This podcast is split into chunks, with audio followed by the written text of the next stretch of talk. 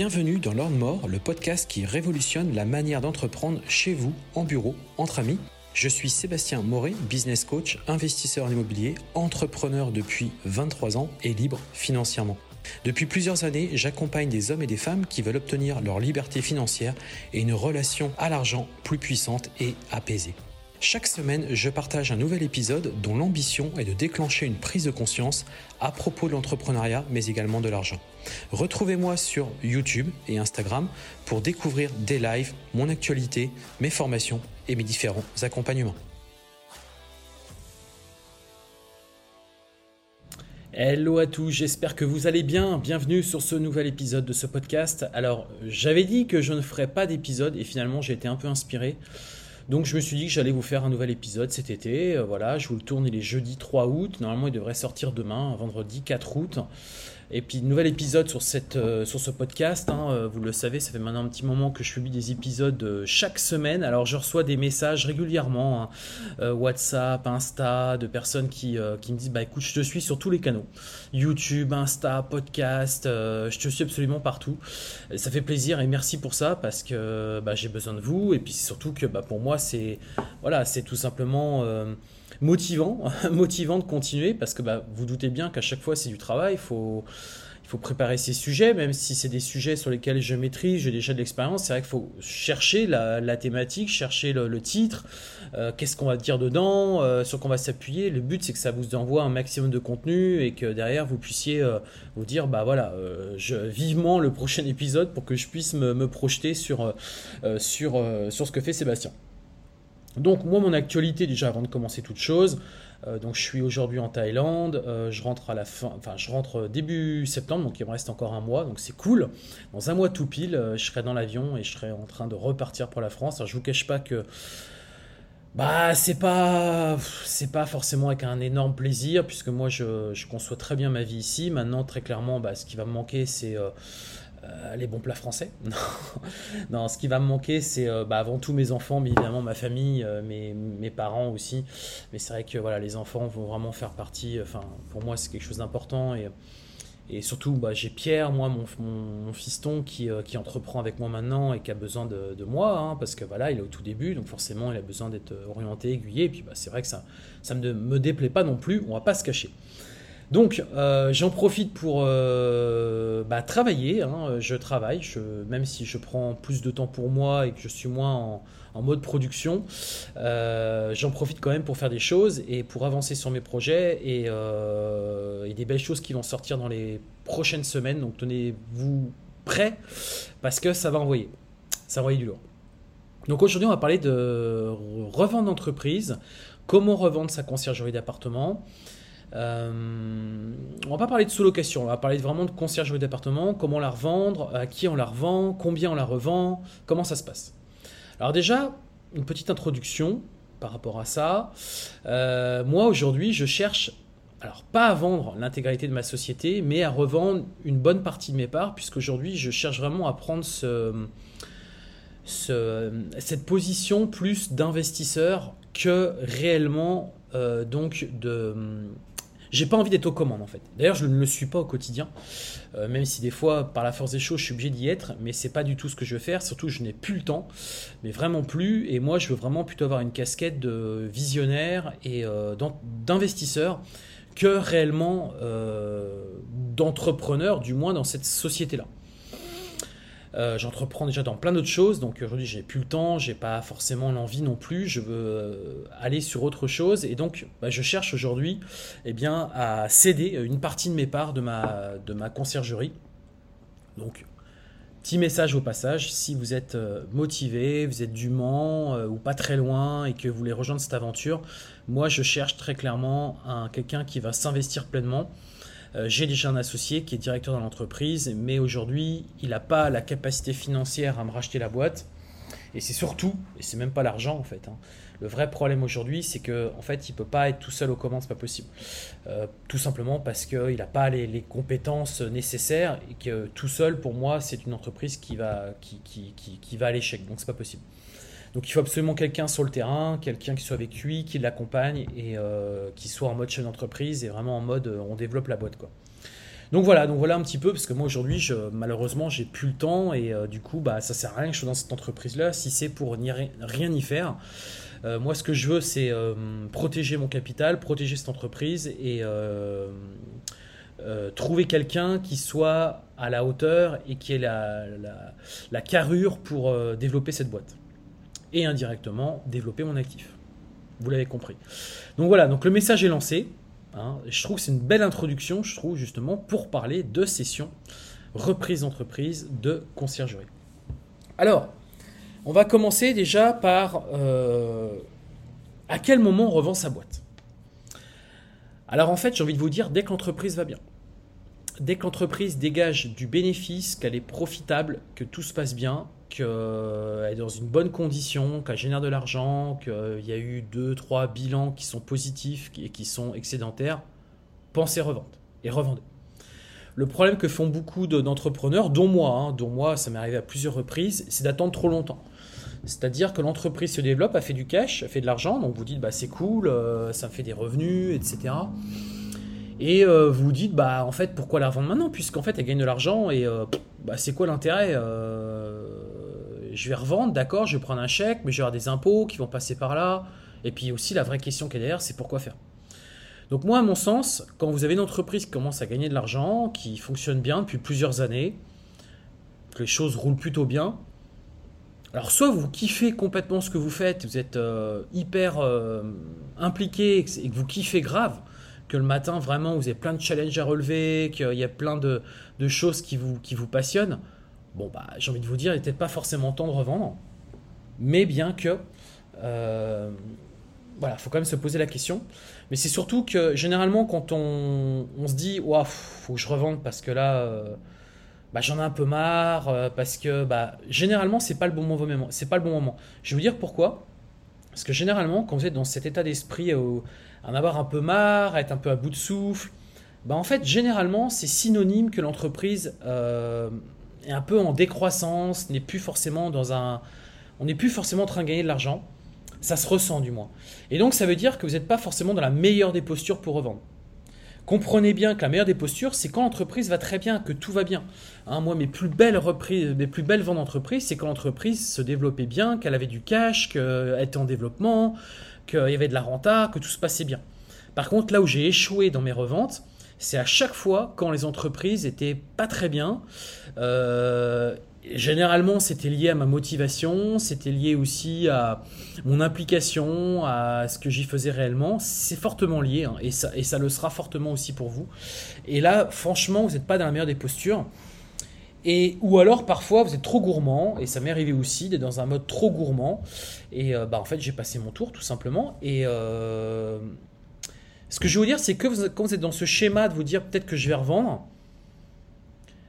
si vous attendez trop et que l'entreprise euh, est un peu en baisse, est un peu en décroissance ou pas forcément dans le bon... En fait, ce que je vais vous faire comprendre, c'est qu'il est trop tard. C'est-à-dire que euh, là, euh, il va falloir vendre et vite, vite, vite, parce que sinon, euh, bah, l'entreprise va risquer vraiment de chuter. Et pour le coup, vous avez pu être tenté vraiment de. Ou alors vous allez le revendre vraiment à un prix complètement massacré. Donc attention avec ça. Attention avec ça au moment de la revente. quand vous y pensez, c'est qu'il est vraiment temps et faites-le quand vous gagnez réellement de l'argent. Sinon, malheureusement, il est trop tard. Sachez aussi qu'une revente d'entreprise, ça prend du temps. C'est-à-dire qu'entre le moment où on en parle et le moment où l'acte va se faire, il va s'écouler entre 6 mois et 1 an. Parce qu'en fait, il va falloir trouver un acheteur, il va falloir euh, avoir toutes les conditions réunies, euh, bilan, prévisionnel, euh, situation intermédiaire 600 millions d'années, enfin, avoir tout cet arsenal de prêt pour que derrière, le repreneur puisse se projeter. Donc là, il s'écoule un peu de temps faut le trouver, le repreneur. Et en plus, il y a toute la compta, toute la partie administrative qui va, qui va suivre derrière. Donc je peux vous assurer qu'une vente d'entreprise, ça prend du temps. Et il n'est pas déconnant de dire qu'il va peut-être s'écouler un an. Donc pendant les un an, faut être toujours au taquet. Hein. faut être toujours en mode euh, l'entreprise se développe, etc. Parce que sinon, euh, si l'acheteur, euh, vu qu'il va rentrer un peu plus dans l'entreprise, il va commencer à prendre ses marques, à regarder ce qui se passe, à il faut faire attention parce que si lui voit qu'au contraire il n'y a plus de trésorerie, que l'entreprise finalement se développe plus tant que ça, que bah en fait, ça peut être des sujets de discussion et la vente peut très bien ne plus se faire ou, ça va traîner, euh, le prix va être revu à la, baisse. Donc vous comprenez que le timing est très important en fait dans la vente de votre entreprise, très important. Donc ça, ayez-le en tête et euh, vraiment euh, pensez-y. Donc bien évidemment, c'est qu'est-ce qu'on fait derrière? Hein, donc euh, c'est effectivement avoir son plan B, hein, ne, se ne jamais se dire ah bah ouais que l'argent que je vais gagner euh, ça va me permettre de souffler pendant un an vais être peinard. Non, ne soyez pas dans cet état d'esprit là parce que déjà ça c'est faux, euh, vous allez vite vous ennuyer et, c'est surtout que vous allez vite cramer votre pognon quoi. parce que peut-être que vous allez gagner 100 000, 200 000, 500 000, peut-être un peu plus encore, mais jamais, je vous le dis, même si vous touchez le million, vous pouvez vous poser sur vos lauriers. Un million c'est rien. Hein, c'est vite consommé très très vite.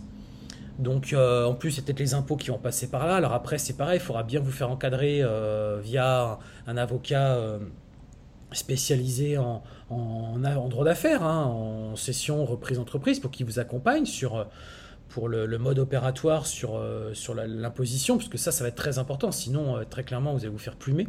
Donc il y a des solutions, hein, je vous le dis, il y a clairement des solutions. Vous verrez avec le principe de la holding notamment.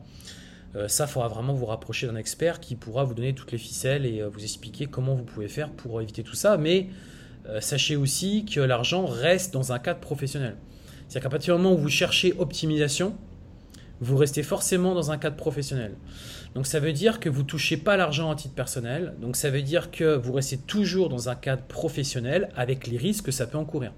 Je vous dis ça parce que moi j'ai vécu une première expérience qui n'a pas été très bonne, c'est-à-dire que j'ai touché un très beau chèque, j'ai touché 500 000 euros.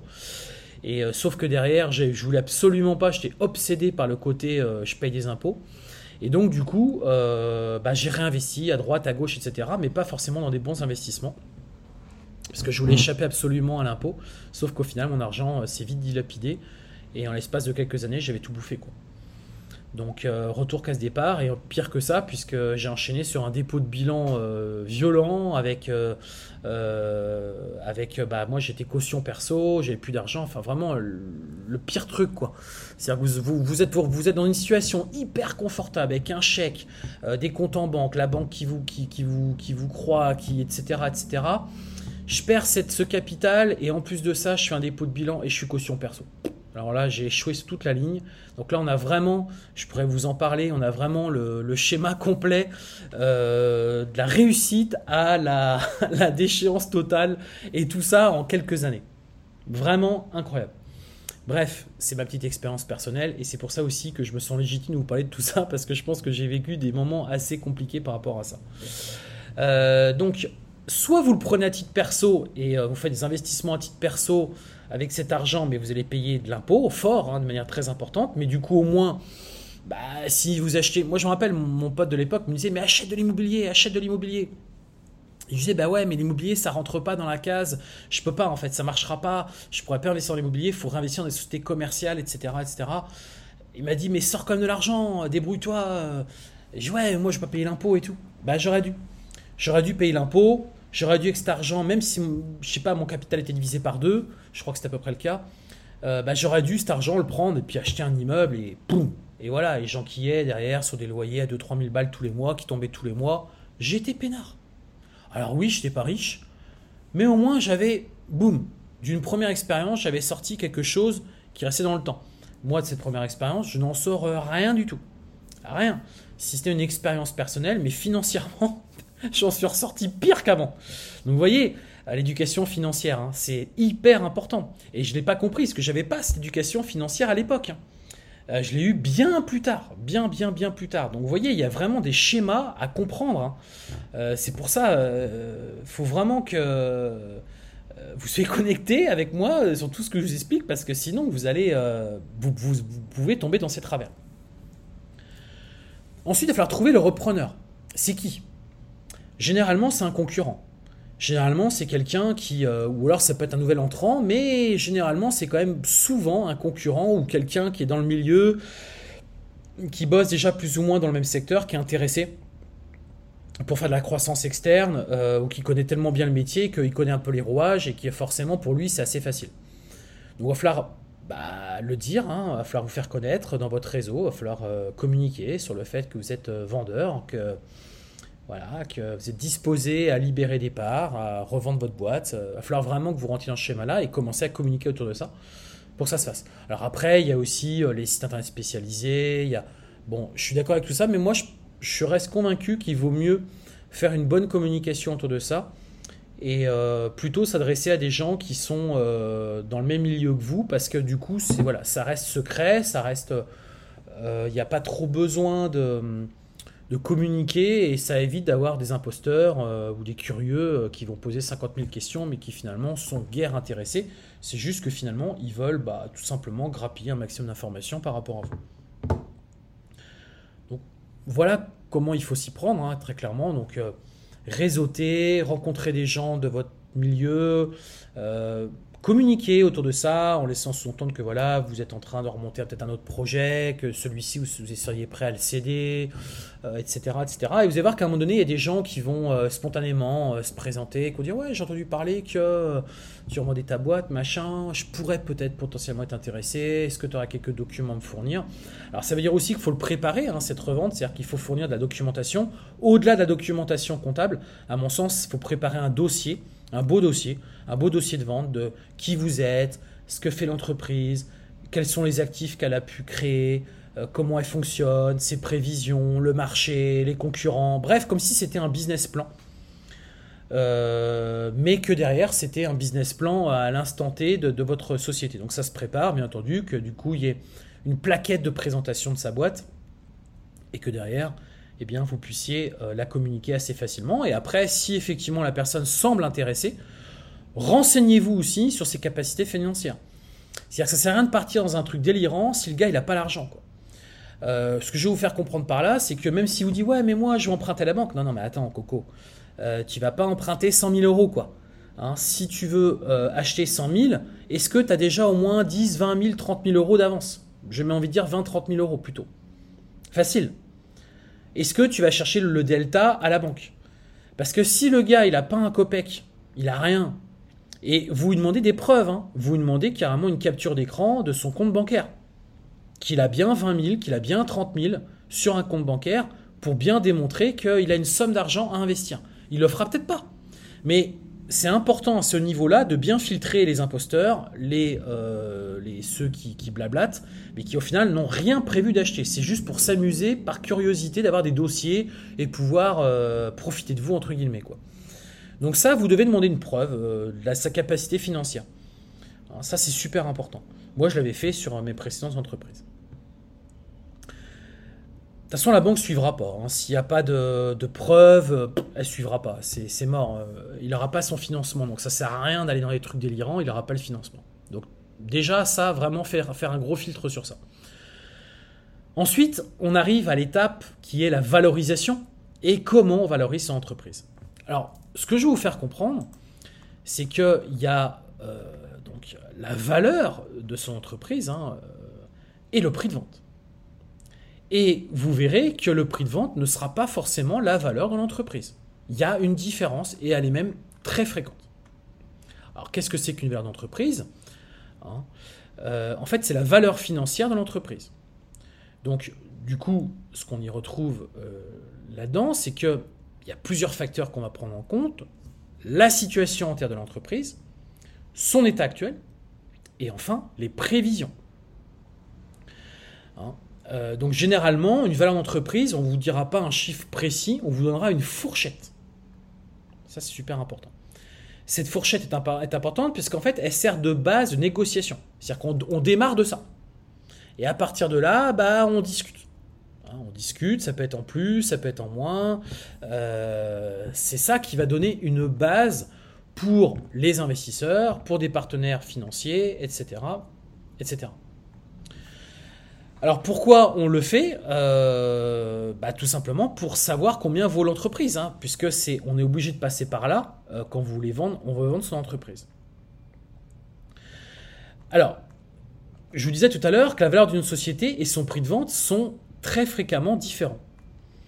Tout simplement parce que la valeur d'une entreprise, ce n'est pas une science exacte, et ça va prendre un grand nombre de critères qui sont complètement subjectifs.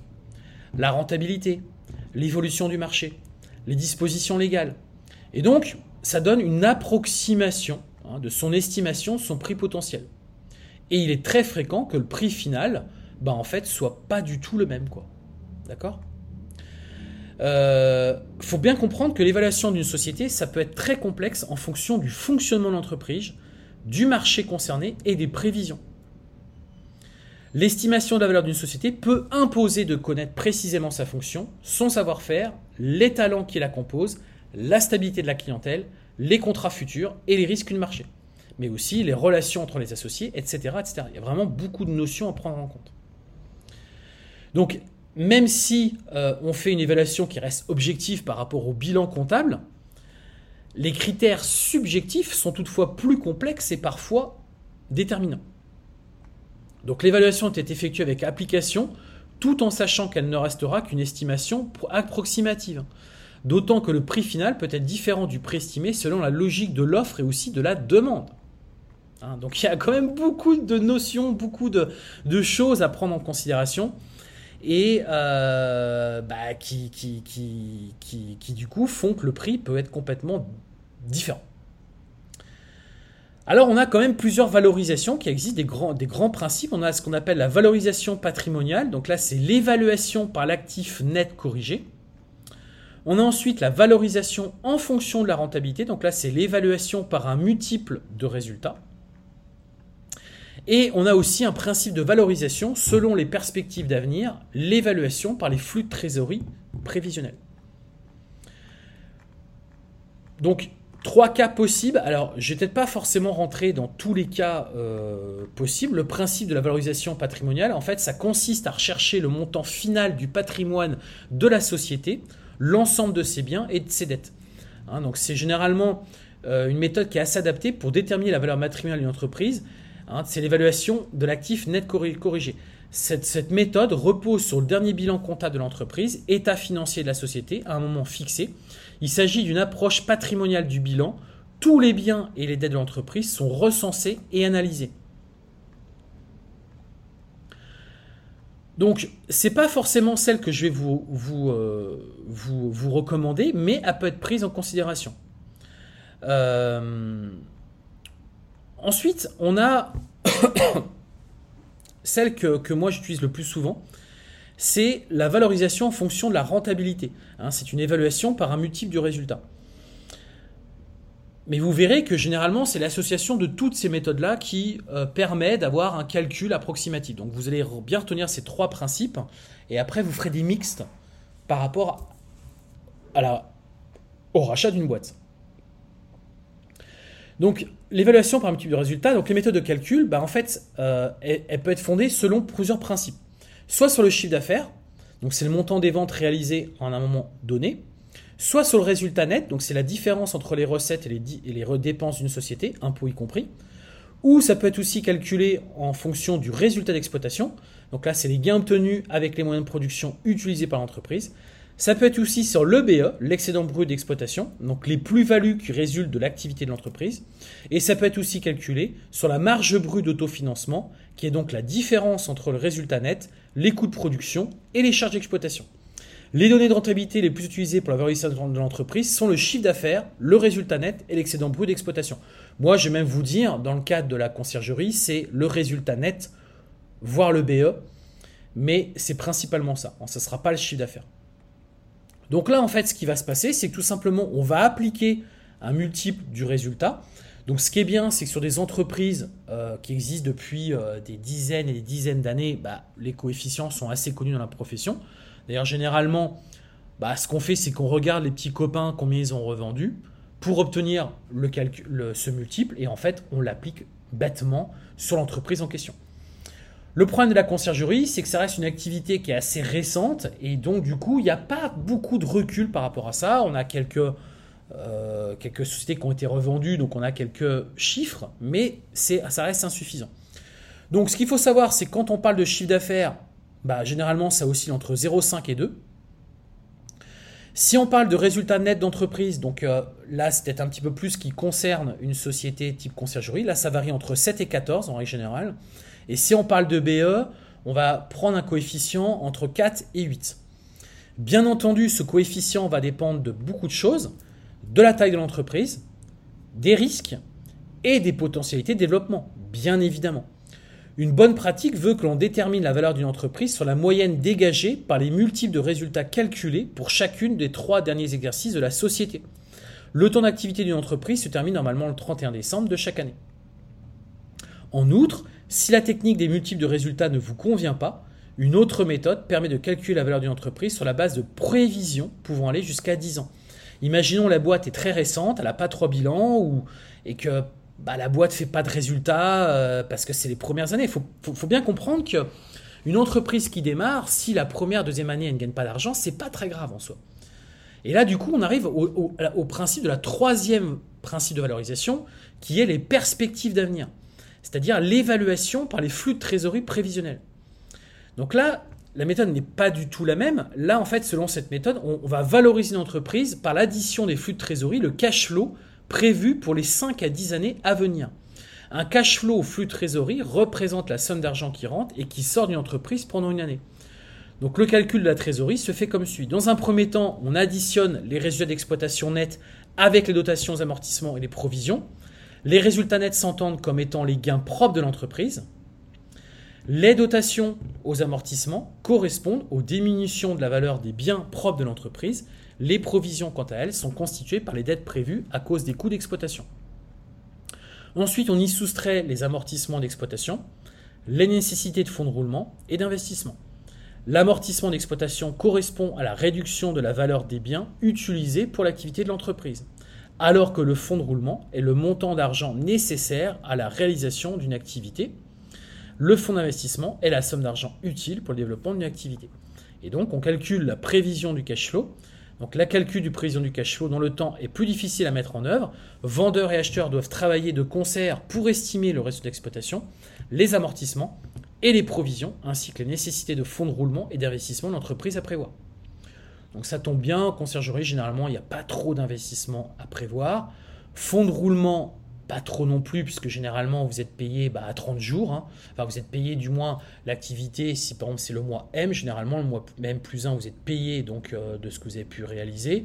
Vous, vos salaires, vous les payez tous les mois. Les charges sociales, c'est des salariés, c'est payé au trimestre. Euh, les auto-entrepreneurs, vous pouvez très bien négocier des, un règlement à 30 jours. Donc normalement, j'ai envie de vous dire, le BE, normalement, sur une conciergerie est plutôt, euh, plutôt cool. Donc, on n'a pas trop ces problèmes-là. Donc, c'est vrai que c'est assez facile, si vous voulez, quand vous identifiez une conciergerie, même si elle ne gagne pas d'argent euh, ou qu'il n'y a pas d'excédent, euh, qu'elle n'a pas fait de résultats positifs, c'est assez facile quand même de se projeter sur le futur, de voir un petit peu ce qu'on est capable de faire par rapport aux charges actuelles. On sait qu'il n'y a pas trop d'investissement à prévoir, il n'y a pas besoin de nécessité de fonds de roulement, pas plus que ça, un petit peu, mais pas plus que ça. Donc c'est assez facile finalement, il n'y a pas trop d'amortissement, on va pas trop acheter peut-être un peu de machine, mais pas, pas tant que ça. Hein. Donc c'est pour ça que c'est assez facile, je trouve, sur une, conciergerie de se projeter finalement, et que cette méthode-là, je trouve, se prête plutôt bien pour une conciergerie qui est récente. Donc quelqu'un à qui vous allez revendre, vous allez lui dire, bah, favorise cette, euh, ce calcul-là, parce que euh, l'autre principe, sauf si l'entreprise existe depuis 3, 4, 5 ans, vous pourrez très bien l'utiliser. La plupart des startups du monde entier sont rachetées par des grosses firmes sur la base de cette méthode, vous l'avez compris. Hein. Leurs achats sont motivés par le potentiel de développement futur de la société, qu'est-ce qu'elle représente sur le marché, euh, combien y a de clients, euh, le potentiel de développement, etc., etc. Parce que la question que va se prendre un repreneur, c'est et si j'en démarrais de zéro? Six mois, j'en démarrais tout de zéro. Est-ce que finalement, ça serait pas plus profitable? C'est la question qui se pose forcément. Mais tout ça prend du temps, prend du temps, beaucoup de temps. Donc, est-ce à combien il estime ce temps? À combien il estime. Hein, l'exemple le plus récent est l'achat de WhatsApp par la firme Facebook. La méthode du cash flow demeure la plus utilisée actuellement pour déterminer la valeur d'une entreprise. Par ailleurs, le rachat d'une société par un cessionnaire peut amener ses associés à céder leur part sociale. Il peut s'agir des actions anonymes, donc quand c'est une SA, une SAS, ou des parts de société à responsabilité si c'est une SARL. Un associé qui souhaite partir de la société renouvellement rachetée par le cessionnaire peut lui proposer de racheter ses parts ou ses actions, alors il faut procéder à la valorisation des parts sociales au calcul de la valeur financière d'une action. Donc quelle méthode on utilise? Bah, En fait, généralement, on utilise un petit peu les trois. Mais je vous le dis, vu que les conciergeries d'appartements, c'est des sociétés qui sont assez récentes aujourd'hui sur le marché, on va favoriser cette troisième valorisation, c'est-à-dire qu'on va valoriser finalement bah, les perspectives d'avenir. Quels sont les futurs flux de trésorerie prévisionnels de cette société? Et c'est comme ça qu'on va valoriser à peu près. Voilà, sur combien de temps on va être capable de récupérer son cash. Donc, je sais qu'il y a des personnes qui vont me dire moi je vais récupérer en un an. Honnêtement, euh, sur une conciergerie, euh, ça, va être, ça, va être, compliqué. Euh, pour moi, on va plutôt partir sur trois, au moins trois ans. Mais après, partir plus loin que ça, ça me paraît aussi dangereux parce que ça reste des activités qui sont récentes, pas beaucoup de recul, et donc il y a un facteur risque qui est présent. C'est clair. Donc voilà un petit peu, du coup, la valorisation. Et après, j'ai envie de vous dire, bah, la revente de votre boîte, euh, voilà, c'est. Je, euh, je, vais faire un parallèle avec euh, quelqu'un. C'était pas sur la conciergerie qui m'a contacté l'autre jour, qui m'a dit Ouais, Sébastien, je voudrais vendre mes sous-locations, qu'est-ce que tu en penses Combien je devrais vendre, etc. Est-ce que tu pourrais me faire une séance de coaching par rapport à ça, etc. donc, ce que je lui ai dit, c'est que, en fait, il avait que très peu de sous-locations, il n'avait que trois, et qui était lancé que très récemment. Je lui dis Mais là, mon pauvre, tu vas pas revendre grand-chose, en fait tu vas revendre éventuellement bah, le loyer que tu as versé, la caution, peut-être des meubles si tu les as achetés, mais pas plus. quoi. Pourquoi? Parce que pas assez de recul, pas de bilan. Euh, et puis là, pour le coup, la personne qui va racheter va réellement se poser la question bah, pourquoi je le fais pas moi-même? Donc là, euh, je vois pas trop l'intérêt de revendre en fait. Euh, si ce n'est revendre le coût réel que ça a représenté euh, de mettre en place cette activité-là. Là, il n'y a pas de plus-value à imaginer là-dedans. Vous comprenez? Parce que pour moi, il n'y a eu aucune création de valeur. Autre chose aussi, euh, n'hésitez pas à créer de la valeur dans votre boîte. Donc par exemple, ça va être dans les logiciels, dans une méthode d'organisation spécifique euh, qui fait la différence. Vous voyez, c'est pour ça que pour moi, par exemple, quelqu'un qui investit dans un logiciel, par exemple un ERP, qui met en place un logiciel dans son entreprise, par exemple, bah, moi, vous savez, j'ai développé Guestlucky. Alors, je l'ai développé pour moi, hein, mais je l'ai aussi développé pour euh, effectivement euh, le, commercialiser. Hein. Mais comprenez bien que quand vous mettez en place tous ces différents outils, ça envoie une très bonne image au repreneur. Ça veut dire qu'auprès du repreneur, il se dit Ah ouais, je rachète une boîte qui est organisée. Il y a du staff, il y a des équipes, il y a des logiciels, il y a des outils pour analyser, pour euh, surveiller, pour faire la facturation. Tout ça, c'est hyper rassurant pour un repreneur parce qu'il voit que derrière, tout est bien euh, calé, tout est bien organisé et que donc lui, il rentre dans la meilleure des postures. S'il rentre dans une entreprise où tout est fait un peu l'arrache, on est sur le WhatsApp, le machin, le truc, c'est mort. En fait, il va pas se projeter.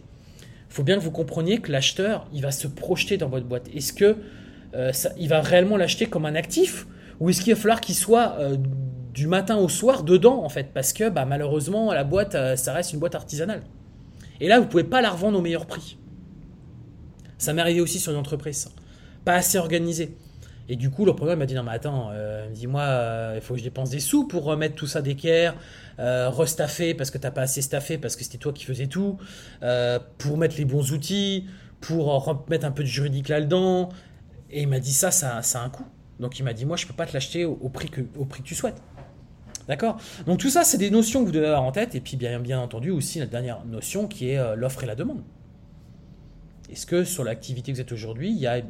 Pour moi, hein, toute entreprise est à vendre. Quand vous croisez une entreprise sur votre rue, sur votre passage, elle est à vendre. Toute entreprise est à vendre. C'est quel prix on met en face, en fait? Tout le temps. Hein. Euh, si demain, votre conciergerie a 10 appartements et il y a un gars qui vous dit, moi, je te fais un million d'euros euh, de virement, vous allez vendre. Hein.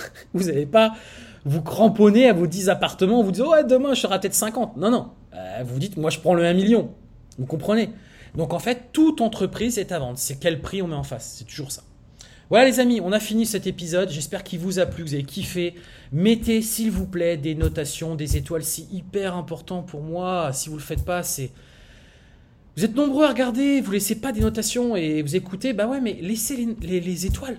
C'est ce qui me permet moi d'être motivé à continuer. Sinon, je suis moins motivé, je vous le dis. Donc laissez votre notation, laissez un petit avis. Ça, fait, ça, ça vous prend, allez, deux minutes. D'accord? Donc plutôt que d'écouter 30 minutes l'épisode, vous allez écouter 32 minutes. Ça change pas grand chose pour vous, mais pour moi, ça change tellement. Allez les amis, je vous laisse. Si vous partez en vacances, bonnes vacances. Vous êtes revenus, bah allez, on se remet au charbon. Et puis pour ceux qui euh, n'ont pas de vacances, bah on charbonne, c'est pas grave. Hein. on reste positif. Les vacances, ce sera pour plus tard. Vous, ce que vous faites aujourd'hui, c'est vous construisez votre avenir, vous construisez vos actifs. Donc il n'y a rien qui est perdu. Vous gagnez du temps sur les autres. Hein. Vous êtes sur euh, c'est comme si vous étiez en train de courir et qu'il y en a un qui s'est arrêté en train de boire un verre d'eau, bah vous, vous, vous buvez pas, vous êtes toujours en train de courir. Donc vous avez pris forcément de l'avance, vous l'avez compris. Allez, je vous laisse, passez un excellent week-end et je vous dis à très bientôt pour un prochain épisode.